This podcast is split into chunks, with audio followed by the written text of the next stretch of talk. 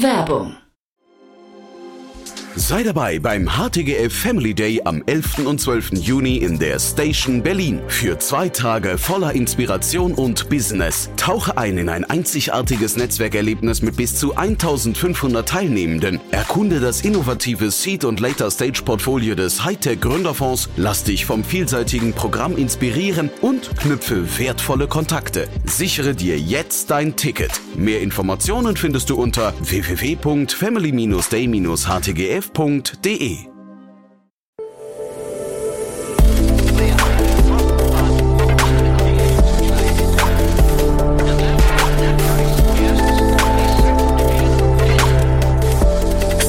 Insider Daily. Interview. Herzlich willkommen zu Startup Insider Daily. Mein Name ist Jan Thomas und wir sprechen heute mal wieder über die Energiewende. Ich spreche nämlich mit Steffen Schulzchen. Er ist der Founder und CEO von Entrix, das einen, ja, ich finde, recht einzigartigen oder zumindest äh, recht neuen Ansatz verfolgt. Äh, Steffen wird gleich erklären, dass es gibt noch andere große Player, die auch in diesem Markt unterwegs sind. Nichtsdestotrotz, wir sprechen vor dem Hintergrund einer Finanzierungsrunde für einen, jetzt zitiere ich Steffen nochmal, Enabler für die Energiewende. Und er hat einen schönen Satz gesagt, nämlich das Energiesystem ist eine der größten Maschinen, die die Menschheit je gebaut hat. Und ähm, ja, wie gesagt, darüber sprechen wir, über die Komplexität dahinter und natürlich, wie man die Energiewende schaffen kann. All das jetzt, wie gesagt, im Gespräch mit Steffen Schülzchen, Founder und CEO von Entrix. Startup Insider Daily. Interview. Ja, da freue ich mich sehr. Steffen Schülzchen ist hier, Founder und CEO von Entrix. Hi Steffen. Hi Jan, äh, schön da zu sein. freue mich, dass wir sprechen. Äh, toller Anlass, aber bevor wir einsteigen und in das, was ihr macht, ich muss ja erstmal mit dir über den Lebenslauf sprechen. Das habe ich, glaube ich, noch nie gehabt, dass jemand WHU, TUM, CDTM und dann McKinsey hier am, am Stück geliefert hat. Äh, spannend. Wie kam es dazu? Äh, ja, Zufall würde ich sagen. Also ähm, äh, nach dem Abi war so ein bisschen die Frage, äh, stand ins Haus, was ich eigentlich machen wollte. Und ähm, ich war eigentlich immer technisch interessiert. Und mir haben damals Leute gesagt, hey, ähm, also so Wirtschaftsingenieur, das ist weder Fisch noch Fleisch, ähm, mach doch erstmal eine Sache richtig. Und dann hat das Herz etwas mehr für die Betriebswirtschaft geschlagen. Äh, und ich komme aus dem Rheinland, da war die WHU äh, dementsprechend natürlich bekannt äh, bin ich da eingegangen, aber so ganz ist das, ähm, ist das Interesse und die Passion für technische Themen nicht, äh, nicht abhanden gekommen, ähm, so dass ich danach gedacht habe, hey, jetzt habe ich irgendwie so das, die grundsätzlichen ähm, Themen in der BWL, zumindest das, was man in der Uni machen kann, einmal hinter mir ähm, und jetzt kann es dann äh, irgendwie mehr Richtung Technologie gehen und damit bin ich nach München gekommen, ähm, genau, und McKinsey war dann irgendwie der, der logische Einstiegspunkt, um ein bisschen mehr in die, in die Wirtschaftswelt einzusteigen. Ähm, damals war Gründung noch nicht so weit oben auf der Liste, bei mir ehrlicherweise. Äh, ich war natürlich viel in dem Umfeld unterwegs, aber habe gedacht, ich möchte erstmal noch ein bisschen, bisschen raus in die Welt was lernen. Wobei ich habe also äh, an der WHU hier, den, den, beim Idealab war ich ein paar Mal, habe ich den Olli Samba immer trommeln gehört, das ist schon bestimmt zehn Jahre her oder sowas. Ne? Also das heißt, da, da war Gründen schon so ein bisschen am Vogue. Ja, ja, auf jeden Fall. Also äh, aus meinem Jahrgang oder eigentlich auch schon in Generationen davor äh, war da war da schon irgendwie viel Trubel, was das angeht. Aber damals war das, glaube ich, noch nicht so richtig meine Welt. Mhm. Ähm, und dementsprechend bin ich dann zum Beispiel auch nicht mehr für den Master da geblieben, sondern bin dann erstmal bin dann erstmal nach München gegangen. Aber ähm, das hat sich dann trotzdem irgendwie so weiter durchgezogen. Ja, sag noch mal ganz kurz, würdest du sagen, das ist eine Blaupause für andere auch? Also WHU, ähm, dann dort den Master nicht, sondern dann zur TUM, ZTM. Ist das ein, ein Weg, den du nochmal gehen würdest so? Also ich würde das auf jeden Fall noch mal machen. Ich glaube, viele Wege führen danach ja noch rum. ähm, aber für mich persönlich war das, war das super cool so. Ähm, ich meine, es sind noch tolle Netzwerke, die damit einhergehen, ähm, die man sich dann da so über Zeit mit aufbauen kann. Aber ich glaube auch so von der, ich hatte einfach mega Glück, halt eine richtig, richtig gute BWL-Ausbildung zu kriegen und in München, vor allen Dingen am CDTM dann, ähm, die TUM ist auch super, aber ich habe eigentlich viel mehr Zeit noch am CDTM verbracht, dann halt auch eine wirklich starke Tech-Expertise oder Tech-Perspektive. So viel Experte bin ich leider immer noch nicht, aber eine Perspektive zumindest dazu mitzubekommen. Ähm, für Leute, die was in dem Bereich machen wollen, ähm, würde ich das im Zweifel schon immer, schon immer nahelegen. Da lasse ich auf alles bislang nichts kommen. Super, dann lass uns mal einsteigen und über Entrix sprechen. Äh, magst du mal kurz beschreiben, was ihr macht? Ja, gerne. Also letztendlich äh, beschäftigen wir uns, äh, wir sind im Energiebereich unterwegs und wir beschäftigen uns damit, ähm, quasi Intelligenz in das Energiesystem mit reinzubringen. Ähm, was, was ja gerade passiert, wenn wir so ein bisschen die Makroperspektive uns anschauen, ist, dass wir immer mehr Erneuerbare ins System mit reinbringen, was total gut ist, äh, weil wir dadurch natürlich Dekarbonisierung hinbekommen. Aber mehr Erneuerbare heißt in unserem Breitengraden halt auch, dass ich eigentlich die Kontrolle über, über den über das Angebot in Anführungszeichen im Energiesystem verliere. Ne, wir haben bislang irgendwie konventionelle Erzeugung gehabt, ähm, die haben irgendwie kontinuierlich durchgeliefert, Kernkraftwerke, Kernkraftwerke, Gaskraftwerke, Kohlekraftwerke, die liefern alle nonstop quasi Strom und jetzt haben wir auf einmal Erneuerbare, die halt quasi inhärent schwanken in dem, was sie an Strom erzeugen und das auch teilweise unvorhersehbar. Also wir wissen, die Sonne ist irgendwie nachts nicht da, das, das kann man vorhersehen, aber ähm, die Intensität quasi, mit der die Sonne dann ähm, an einem 10. Oktober zum Beispiel strahlt, ähm, das unterscheidet sich halt schon ähm, dann irgendwie von einem Tag beziehungsweise von einem Monat, zu, von einer Woche ähm, jeweils zur, zur, zur anderen. So, und damit sind Angebot und Nachfrage im Stromsystem nicht mehr im Gleichgewicht, was aber mega wichtig ist, dass das der Fall ist, weil ansonsten funktioniert das System halt einfach nicht. Mhm. Also wir brauchen immer genauso viel Strom in der Erzeugung wie in der Nachfrage quasi. Und dementsprechend wir auch mit Flexibilität im System. Ähm, also wir müssen quasi, wenn wir zu viel Strom haben, müssen wir den speichern. Wenn wir zu wenig Strom haben, müssen wir den wieder mit reingeben ins System. Ähm, und das passiert halt nicht von alleine, wie es bei den Erneuerbaren der Fall ist, sondern du brauchst eigentlich so eine Intelligenzlayer, was dann quasi großen Batterien zum Beispiel, das ist die Anlageklasse oder die Asset-Klasse, mit der wir uns am meisten beschäftigen aktuell. Du brauchst dieses Intelligenzlayer, was dann großen Batterien sagt, jetzt Viertel nach drei musst du Strom speichern ähm, und den kannst du dann heute Abend um 18.30 Uhr zum Beispiel wieder ausspeichern. Das ist das, was wir machen. Und ihr macht aber die Intelligenz, ne? Ihr macht nicht die Batterien selbst. Genau, wir sind ein reines Softwareunternehmen.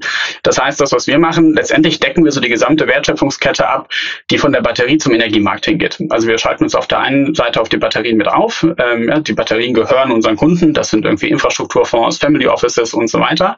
Wir können die Batterie direkt steuern und sind auf der anderen Seite selber Teil des Energiemarkts. Das heißt, wir haben eigene Bilanzkarte, so eine Art Stromkonto ähm, und sind zum Beispiel auch selber handelndes Mitglied an der Strombörse. Das heißt, wir können dann Echtzeit Stromgeschäfte durchführen ähm, und können dann halt dementsprechend nachher die, die Anlagen mit der bestmöglichen, zum bestmöglichen Ertrag quasi in das System wieder mit reinbringen. Und das ist das ist halt das Ergebnis aus unserer Intelligenz. Die Kundengruppe, wie groß ist die? Ist wahrscheinlich ein stark wachsender Markt, ne? Genau, der, der Markt ist sehr stark wachsend. Also wir werden da in Deutschland in den kommenden Jahren mehrere Gigawatt ähm, an Flexibilität im System haben, die aus Batteriespeichern rauskommen wird.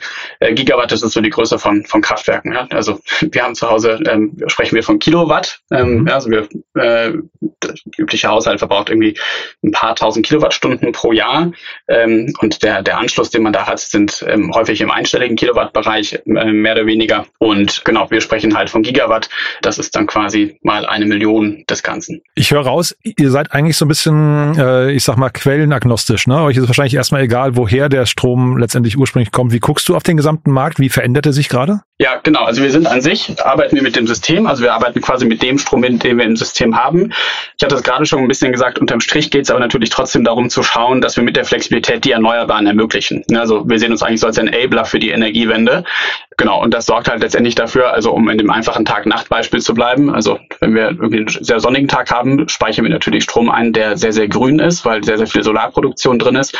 Und wenn der dann irgendwie in Abend- oder Nachtstunden oder sowas wieder rausgegeben wird, da kann ich halt gerade keinen Solarstrom haben. Das heißt, da ist der Stromix tendenziell grau. Das heißt, wir nehmen eigentlich grüne Elektronen und speichern die, damit wir sie dann später ins System geben können, wenn wir ansonsten graue Elektronen bräuchten. So, und das ist der Trend, der, der weitergehen wird. Aber hast du einen Blick, äh, also mal jetzt für, für einen Laien wie mich, der jetzt nicht so nah dran ist, ähm, Solar oder ich weiß nicht, ähm, Windenergie, es gibt ja so verschiedene Möglichkeiten, Wasserenergie und so weiter.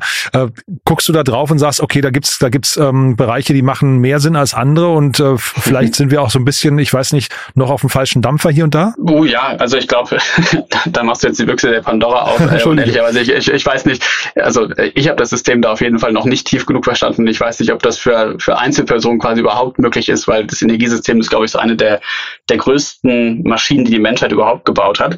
Von da gibt es an vielen Stellen noch was zu tun. Ich glaube, wir haben wahrscheinlich auf der auf der technologischen Seite ist es erstmal richtig, dass wir mehr Wind und Solar in das Netz bringen. Ähm, das ist das ist schon mal gut. Ich finde die eine oder andere Diskussion, die wir gerade so zum Thema Wasserstoff führen, da weiß ich nicht, ob wir da ob wir da wirklich, ob sich die Hoffnung, die damit einhergehen, ob die sich nachher tatsächlich so materialisieren werden. Also ich glaube, irgendwie Wasserstoff zu erzeugen und den nachher wieder regelmäßig verstromen zu wollen, damit sind wir glaube ich auf dem Holz äh, auf dem Holzweg. Mhm. Und ansonsten gibt es halt einfach im Detail echt viele regulatorische Themen, die irgendwie eine Rolle spielen. Ja, wenn es irgendwie darum geht, wie viel Netzentgelte muss man eigentlich auch im Heim, Heimspeicherbereich zahlen, da können wir gleich gerne nochmal drauf kommen. Was für Regelungen gibt es für, äh, für Netzanschlüsse, wo man Batterien und erneuerbare Anlagen gleichzeitig stehen hat? Da gibt es teilweise Regelungen, dass man mit der Batterie nicht aus dem Netz laden darf, was irgendwie doof ist. Ja, dann nutzt man diese Ressource des Netzanschlusses nicht so richtig. Da gibt es einen ganzen bunten Rattenschwanz an Themen aktuell, der, ja, wo es, gut wäre, wenn man da vielleicht noch ein bisschen schneller vorankommen würde. Auf der anderen Seite ist es halt auch wahnsinnig komplex ähm, und, und alles sehr miteinander verwoben. Bevor wir jetzt, das waren jetzt ein paar regulatorische Punkte, die du auch angesprochen hast. Bevor mhm. wir darüber reden, lass mal ganz kurz ähm, nochmal da bleiben. Wasserstoff hast du gesagt, ein kleines Fragezeichen dran, ähm, wobei äh, du, du bist da ja auch sag mal, sehr, sehr zurückhaltend und war jetzt keine laute Kritik. Ne? Wie, wie guckst du auf Atom? Also ich glaube, in, in Deutschland die Frage hat sich eigentlich erübrigt. Ähm, die ist also durch, ne? Genau, also ich glaube, da, da muss man ein bisschen aufpassen. Also es ist ja nicht so, dass man die Kernkraftwerke jetzt einfach mit dem Fingerschnipsel wieder, wieder anschalten könnte. Ich glaube, die Entscheidung ist gefallen und ähm, grundsätzlich ist das langfristig auch auf jeden Fall richtig, dass wir keine Kernkraft im System haben. Da bin ich schon, bin ich schon sehr dafür. Dass andere Länder andere Wege gehen, das muss man ihnen, glaube ich, auch zugestehen. Äh, an sich bin ich schon großer Fan davon, dass das nachher aus äh, richtig erneuerbaren Quellen kommt. Ähm, Kernkraft hat halt den Vorteil, vielleicht als Übergangstechnologie CO2-frei zu sein.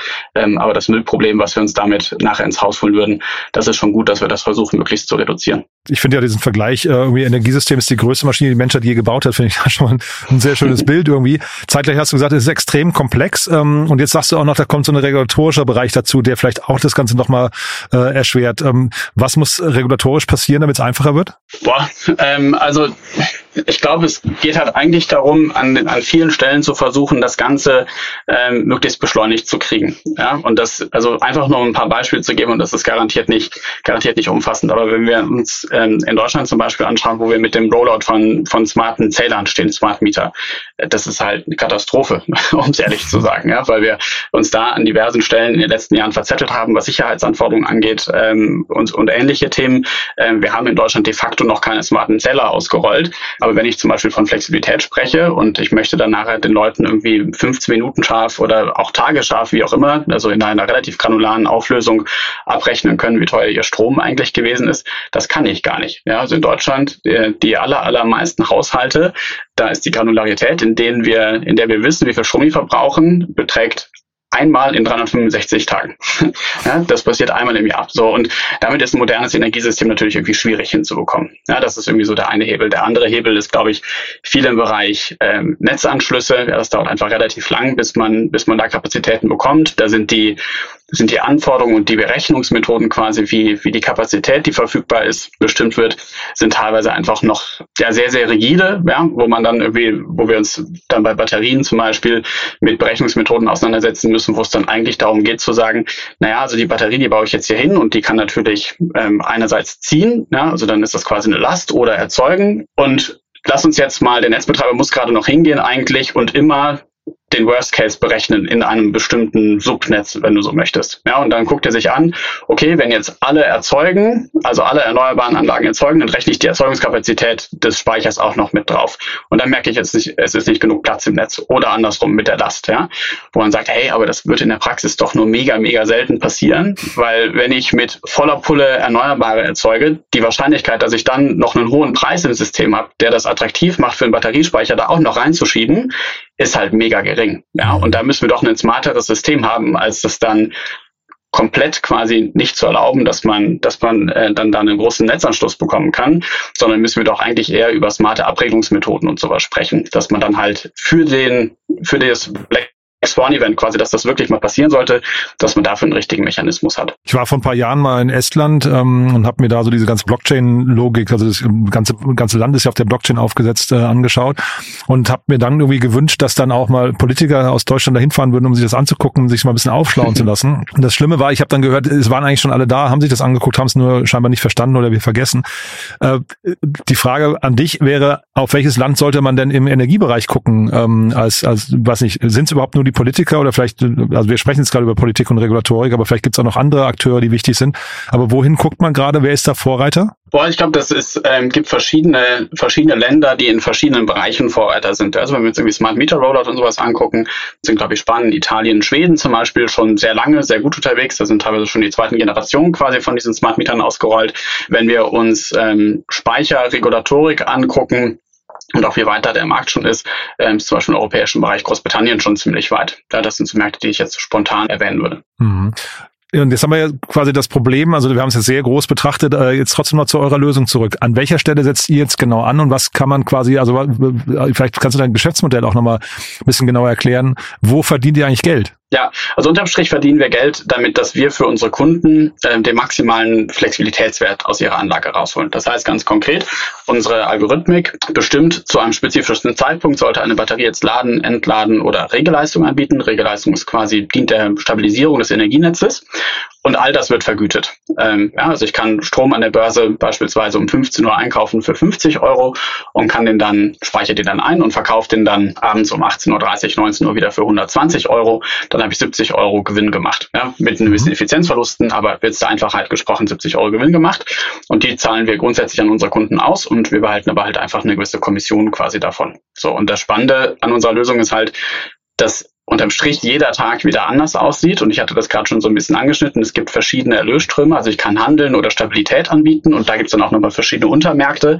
Und die Kunst besteht halt eigentlich darin, aus dieser Vielzahl an Optionen, ja, wir sprechen über tausende, aber tausende Optionen ähm, an Strategien, die ich jeden Tag auswählen kann, da halt jeweils die bestmögliche zu finden und in Echtzeit quasi am, am Energiemarkt das dann richtig zu handeln ähm, und dann halt den maximalen Wert aus diesen Anlagen rauszuholen. Und wir sprechen jetzt vor dem Hintergrund der Finanzierungsrunde, ähm, mhm. was ich total interessant fand, vielleicht kannst du es mal durchführen, aber Enpal ist bei euch mit eingestiegen, das habe ich glaube ich noch nie gesehen, ne?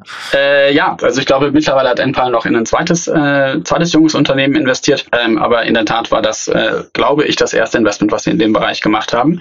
Genau, also unser Ansatz ist so ein bisschen, dass, dass wir eigentlich besonders gerne mit strategischen Investoren zusammenarbeiten, weil halt, wie gesagt, das Energiesystem so wahnsinnig komplex ist und weil Energiewende auch äh, an vielerlei Stellen eigentlich Teamsport ist. Ähm, ja, es gibt sehr, sehr viele verschiedene Bestandteile der Wertschöpfungskette, die man, ähm, wo man Experte sein sollte idealerweise und die Sachen muss man dann nachher sauber zusammenbringen. Von daher ähm, sind wir großer Fan davon, mit Strategen zusammenzuarbeiten. Genau, und Enpal ist jetzt halt mit eingestiegen und ähm, das ist ja wahrscheinlich, äh, wird den meisten Leuten die sich schon mal mit Solaranlagen ähm, im, im Residential-Bereich beschäftigt haben, äh, wird das nichts Neues sein. Auch da habe ich ja zum Beispiel viele Batterien, ähm, die letztendlich nachher bei Leuten in Kellern stehen. Ähm, ich habe E-Autos, die perspektivisch in der Einfahrt stehen werden. Ich habe Wärmepumpen. Also der Residential-Bereich ist auch eigentlich ein, ein sehr, sehr großer Flexibilitätsmarkt in Deutschland, wahrscheinlich sogar noch größer als der Utility-Scale-Bereich. Und so eure Herausforderung jetzt gerade und vielleicht auch so die nächsten Schritte. Ähm, du hast mir im Vorgespräch gesagt, ihr fangt an, schon international zu expandieren, ne? Genau. Also Herausforderung ist, glaube ich, ähm, halt, äh, also spannend ist ja, ein Softwareunternehmen zu bauen, was in der physischen Welt dann aber nachher doch aktiv ist. Ja? Also mir macht das total viel Spaß, dass wir halt nachher nicht äh, nur in Anführungszeichen eine Web, äh, eine, eine App oder eine Website oder sowas bauen, sondern dass wir tatsächlich nachher irgendwie mit, mit physischen Anlagen zu tun haben. Ähm, damit geht aber natürlich einher, dass man auch mit vielen Problemen der physischen Welt äh, nachher konfrontiert wird. Ja? Und das ist Internationalisierung eigentlich ein gutes Beispiel. Wir nehmen jetzt eine Anlage in Großbritannien live in den kommenden äh, wenigen Wochen. Ähm, das ist jetzt quasi der erste Markt, in dem wir, in dem wir etwas größer rein expandieren werden. Das Projekt hat sich da halt äh, zuweilen dann doch irgendwie ein bisschen verzögert, weil halt in der Projektentwicklung doch immer wieder das eine oder andere schiefgehen kann. Ja? Und dann gehen irgendwie Teile kaputt und dann wartet man noch darauf, dass der Netzbetreiber da irgendwas liefert. Und äh, die Verwerfung der Supply Chain in den vergangenen ein, zwei Jahren haben wir alle mitbekommen. Da hängt man dann halt nachher so ein bisschen am Tropf der, der physischen Welt. Und das macht es natürlich so ein Stück weit herausfordernd, weil das einem so ein bisschen Planbarkeit und teilweise dann auch, auch Momentum gefühlt zumindest wegnimmt. Wir kommen, glaube ich, trotzdem gut voran. Ähm, aber das sind so die Themen, äh, die dann, die dann immer mal wieder dafür sorgen, dass man, dass man dann noch mal ein bisschen attestieren muss. Ich frage sonst immer am Ende, äh, wer sich melden soll bei euch, also bei dem Startup jeweils, aber jetzt habe ich gerade gedacht, eigentlich Elon Musk müsste doch Spaß an euch finden, oder? Äh, ja, Tesla, Tesla ja. macht sogar in manchen Ländern selber. Äh, lustigerweise, ähm, unser CTO äh, war auch eine Zeit lang bei Tesla und hat äh, da damals ähm, an der Software für die back then quasi weltgrößte Batterie mitgearbeitet. Das mhm. war so eine 100 Megawatt große Anlage in Australien. Ja, genau. Ja. Mhm. Genau. Also Tesla ähm, ist in dem Bereich ein Stück weit ähm, aktiv, weil die halt sagen, wir haben kleine Batterien, die rollen und dann haben wir größere Batterien, die stehen bei Leuten in der Garage und dann haben wir ganz große Batterien, die man dann ja auch irgendwo ins Feld stellen kann. Ähm, und in manchen Ländern haben sie sogar schon eine Trading-Lösung quasi mit dazu. Tesla fährt meistens eher so einen integrierten Ansatz, aber letztendlich, wie gesagt, große Infrastruktureninvestoren, Hersteller von Batteriesystemen, Betreiber von virtuellen Kraftwerken und sowas, das sind letztendlich so die Leute, mit denen wir, mit denen wir regelmäßig zu tun haben. Ist denn eigentlich dieser Batteriemarkt irgendwie endlich? Also ist das irgendwann erschöpft, die, also die Ressourcen, die man braucht, um Batterien zu, zu produzieren? Ähm, ich frage mich, weil wir haben jetzt so einen großen Bedarf an Batterien äh, und ich, wenn man dir zuhört, ja. der, der hört ja auch nicht auf, aber ist da, ist das überhaupt realisierbar? Ähm, ja, das ist eine gute Frage. Also da müssen wir schon, also ähm, das ist gut quasi, dass, dass so viele Industrien auf Batterien angewiesen sind. Die Automobilindustrie hat in den äh, letzten Jahren, Jahrzehnten echte Pionierarbeit geleistet, um die Technologie voranzutreiben.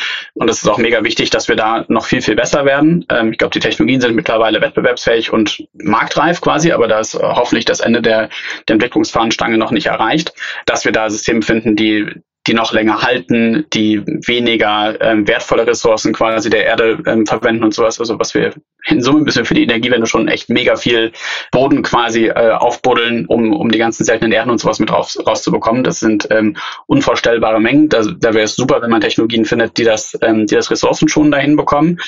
Aber an sich würde ich sagen, für die kommenden Jahrzehnte ist das relativ klar, dass wir, dass wir deutlich mehr Batterien und Flexibilitäten ins System mitbringen müssen.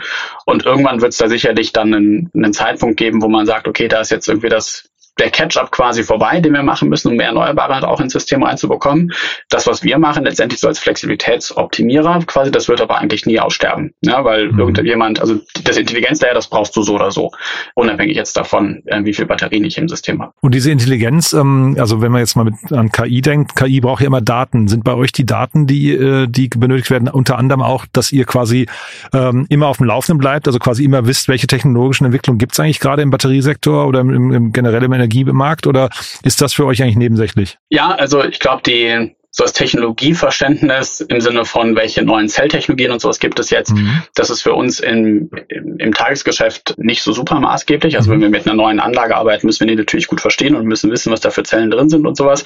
Das, was uns eigentlich viel mehr umtreibt, ist halt wirklich das, was den Strompreis in den kommenden Stunden beeinflusst. Ja, mhm. und ähm, viel sieht man natürlich im Marktpreisen schon mal selber. Aber ansonsten ähm, kann man sich, glaube ich, auch ganz gut vorstellen, haben ähm, zum Beispiel Wettervorhersagen natürlich einen riesen Vorhersagewert ähm, auf das, was passiert. Ja, wenn alle Leute gedacht haben, heute wird es ein richtig sonniger Nachmittag und nachher zieht dann doch irgendwie eine ähm, nicht so gute Wetterfront durch mit viel Bewölkung, sodass dann in der Erzeugung nachher doch weniger ankommt als gedacht, dann gehen die Preise natürlich nach oben. Ja, und das sind eigentlich die Daten, auf die wir noch viel mehr abstellen müssen. Wer hat gerade die besten Wetterdaten? Wo kriegt man die her? Sind das, äh, was nicht, öffentliche Anbieter, Startups, NASA? Wer ist das? äh, ja, da, also gibt es ja endlich verschiedene Anbieter. Mit NASA ist eine gute Frage, die müssen wir eigentlich auch mal fragen. Die haben bestimmt auch gute Daten. Ähm, nee, aber letztendlich gibt es da so ein relativ breites Potpourri an, an Wetterdaten Datenanbietern, mit denen man dann sprechen kann. Spannend ist halt eigentlich dann auch mit, mit solchen zu sprechen, die halt so ein bisschen die Schnittstelle zwischen, zwischen Wetter- und Energiesystem verstehen. Mhm. Ähm, da gibt es so ein paar Nischenanbieter, die da, die da ganz gut sind, weil ähm, die dann natürlich nochmal ähm, spezifische Vorhersagen haben, die auch so ein bisschen verstehen, wie verschiedene Länder zum Beispiel zusammengehören und sowas. Das ist, das ist ganz interessant, ja, weil du musst letztendlich in den Wetterdaten schon ein bisschen darauf achten, dass du verstehst, wie das, wie dann der Einfluss auf das jeweilige Subsystem ist. Ja, und wir haben ja, die Länder in Europa sind miteinander verbunden. Das heißt, heißt, es kann auch mal sein, dass wenn wir eine spezifische Wetterlage in den Niederlanden haben, dass das einen Einfluss auf das deutsche Energiesystem hat. Mhm. Du sag noch mal ganz kurz vielleicht, äh, falls jetzt jemand zuhört und sagt, boah, das klingt ja eigentlich spannend, würde ich gerne mal ausprobieren. Äh, das Onboarding von einem Kunden, wie lange dauert das? Ähm, kommt immer so ein bisschen darauf an. Letztendlich ähm, kann man das in kann man das in einigen Wochen ganz gut hinkriegen. Theoretisch im Zweifel auch schneller. Ja, unser Ansatz ist relativ viel von der Wertschöpfungskette mit abzudecken ähm, und auch regulatorische Prozesse und sowas mit abzudecken. Da gibt es einfach ein paar Fristen und sowas, die man da üblicherweise beachten muss. Aber wenn jetzt jemand quasi gerade eine Megawatt große Batterie irgendwo im Feld rumstehen hat und der möchte das mit uns mal ausprobieren, dann ähm, schaffen wir das auch relativ zügig äh, damit draufzukommen. Man muss ein paar technische Schnittstellen aufsetzen und dann, dann geht das schon.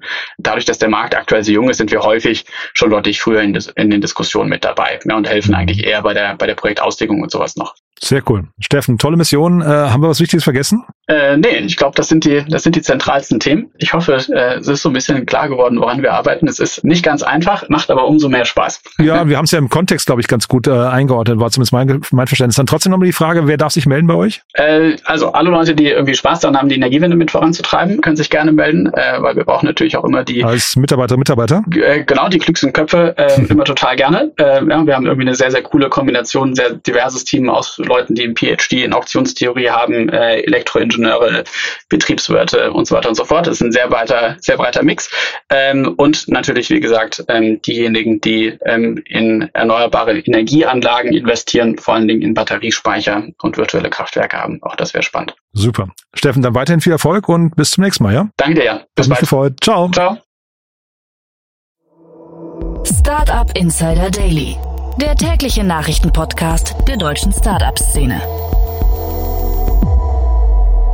Ja, das war Steffen Schülzchen, Founder und CEO von Entrix und das fand ich super spannend, muss ich sagen. Haben wir ja relativ selten, dass wir anfangen mit dem Lebenslauf des Gründers, aber ich fand es in dem Fall wirklich hochinteressant. Äh, schöne Blaupause vielleicht für andere, schöne Inspirationen und dann natürlich das Unternehmen selbst auch super spannend wie gesagt, der Satz, das Energiesystem ist eine der größten Maschinen, die die Menschheit je gebaut hat, ist bei mir hängen geblieben, ist eingebrannt, wird wahrscheinlich jetzt an dieser Stelle auch öfters zitiert, denn es ist natürlich ein Satz, der nochmal relativiert oder nochmal vor Augen führt, wie groß oder welche Bedeutung äh, Energie eigentlich für uns hat. Ähm, ich fand's super und wenn es euch auch so geht, würde ich mich natürlich freuen, wenn ihr das weiterempfehlt an Menschen, die ja vielleicht auch Spaß dran haben, sich mit der Energiewende zu beschäftigen. Entweder weil sie vielleicht als äh, Mitarbeiterinnen Mitarbeiter für Entrix in Frage kämen oder weil sie sich für Energie interessieren oder weil sie einfach generell hier mal reinhören sollten und dann vielleicht auch hängen bleiben. Dann dafür schon mal vielen Dank, also wenn ihr das weiterempfehlt. Und ja, ansonsten euch einen tollen Tag. Vielleicht hören wir uns nachher nochmal wieder und falls nicht nachher, hoffentlich spätestens morgen. Bis dahin alles Gute. Ciao, ciao.